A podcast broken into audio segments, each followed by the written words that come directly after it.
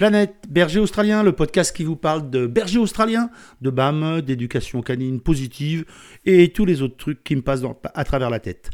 Euh, vous écoutez Patrick Offroy, Doggy Coach, et aujourd'hui on parle de Fuck le loup. Et oui, un gros mot, enfin, dans ce podcast. Non, sincèrement, j'en ai vraiment plus que assez ras-le-bol, tous les mots que vous pouvez mettre derrière qu'on nous parle du loup pour nous parler du chien.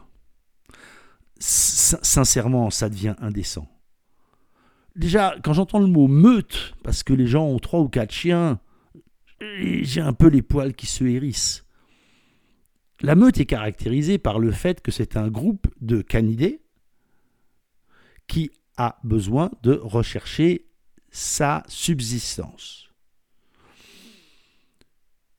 le groupe a besoin de fonctionner ensemble et pour ce faire, il va mettre en place un certain nombre de stratégies de chasse qui sont d'ailleurs, euh, ça avait été prouvé il y a quelques années, euh, finalement à la base de uniquement deux interactions. Une interaction, être face au vent. Deuxième interaction, être parallèle à un autre membre du groupe. Parallèle, ça ne veut pas dire strictement au même, à la même hauteur, mais ça veut dire que tout le monde est à la fois assez proche et assez loin euh, d'un congénère. C'est comme ça qu'on se retrouve avec, quand on observe de l'extérieur, l'impression d'une attaque extrêmement organisée, alors qu'en réalité, il n'y a que ces deux paramètres. Si tout le monde est face au vent, ils sont donc tous dans la même direction, et si tout le monde est parallèle à l'autre, alors on a en apparence en tout cas, une euh, sensation de grande organisation.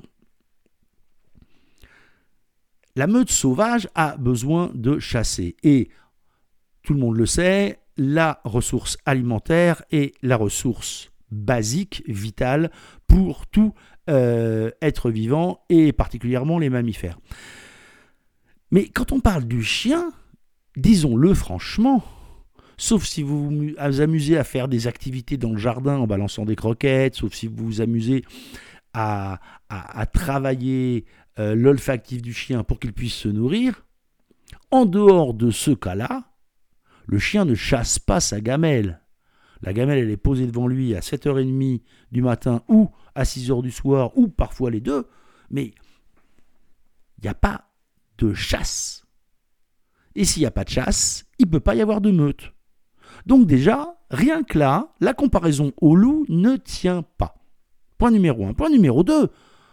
Faire la comparaison au loup, ça voudrait dire que on endort en gros, en gros, d'après les études, aux alentours de 20-35 000 années de domestication. C'est-à-dire que tout ça, on le prend, on le met à la benne et on considère que ça n'a servi strictement à rien. Tous les types qui sont embêter la vie à créer de la génétique, à créer des races, à créer tout ça, ça ne sert strictement à rien puisque ce qui compte avant tout, c'est les caractéristiques lupesques du chien. Alors là, franchement, ça a quand même vachement tendance à me mettre le cerveau de travers.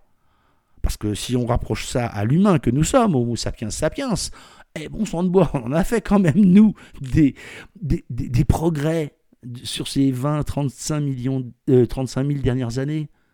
Et alors le chien, lui, malgré son cerveau de mammifère, bien sûr, moins mature que le nôtre, etc., mais quand même, lui n'aurait strictement rien appris. Et ses caractéristiques resteraient strictement identiques. Franchement, je veux bien tout entendre, mais comparer le loup au chien, ni plus ni moins que comme comparer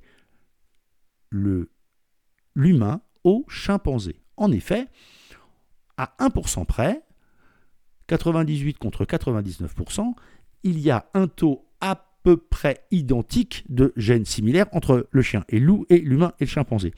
Et pourtant, aucun de nous ne viendrait, ça ne viendrait l'idée à aucun de nous de se dire, ah, voyons voir comment vivent les chimpanzés, et cela va nous apprendre comment les humains interagissent entre eux ou doivent, devraient interagir entre eux.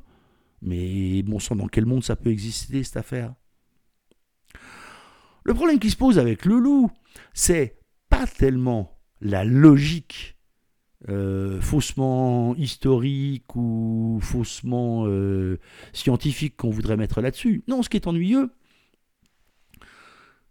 c'est qu'avec le loup arrive la grande théorie, même si elle a été euh, réfutée hein, par la suite, la théorie du mal alpha. Il y aurait un loup alpha qui dominerait en gros tous les autres, et particulièrement les femelles, qui serait en gros euh, un serial killer, un, un, serial euh, euh, sauteur, puisque en gros il se tape toutes les femelles, les filles, les arrière-petites filles, etc., etc., etc., donc un serial violeur. Et donc, ceci serait mis comme étant le haut du panier de la société lupesque, et donc dans la foulée, on en déduirait le fait que, comme il y a un mal alpha et que ça fonctionne comme ça dans les meutes de loups, on devrait donc considérer que le chien est un loup,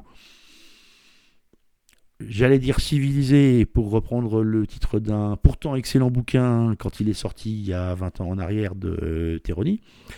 Il n'empêche que on a quand même en face de nous une théorie qui va impliquer que l'humain, c'est là où le système devient particulièrement pervers, on introduit l'humain, on ne sait pas pourquoi, on va mettre un truc en interespèce, c'est-à-dire un truc qui marche par exemple entre les, chiens, hop, on va mettre euh, entre les loups, on va mettre un humain au milieu. Et puis d'un seul coup, le système va continuer parce que l'humain serait censé prendre le rôle du mâle alpha. Alors point numéro un, ça ne dit rien de ce que serait l'ancien mâle alpha, à partir du moment où on introduit un humain à l'intérieur, point numéro 1.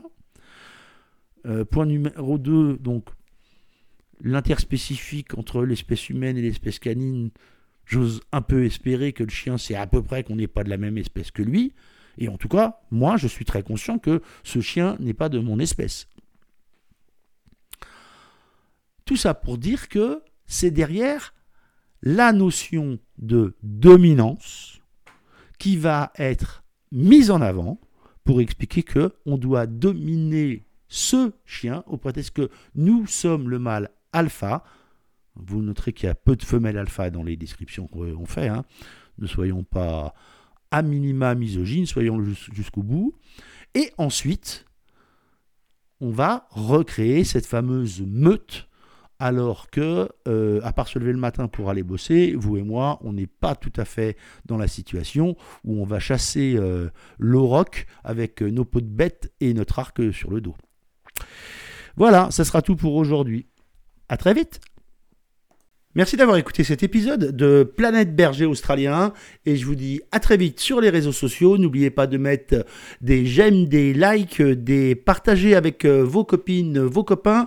Et si vous avez envie de jeter un œil euh, au cours en ligne que je propose, n'oubliez pas d'aller sur doggycoach.fr. A très vite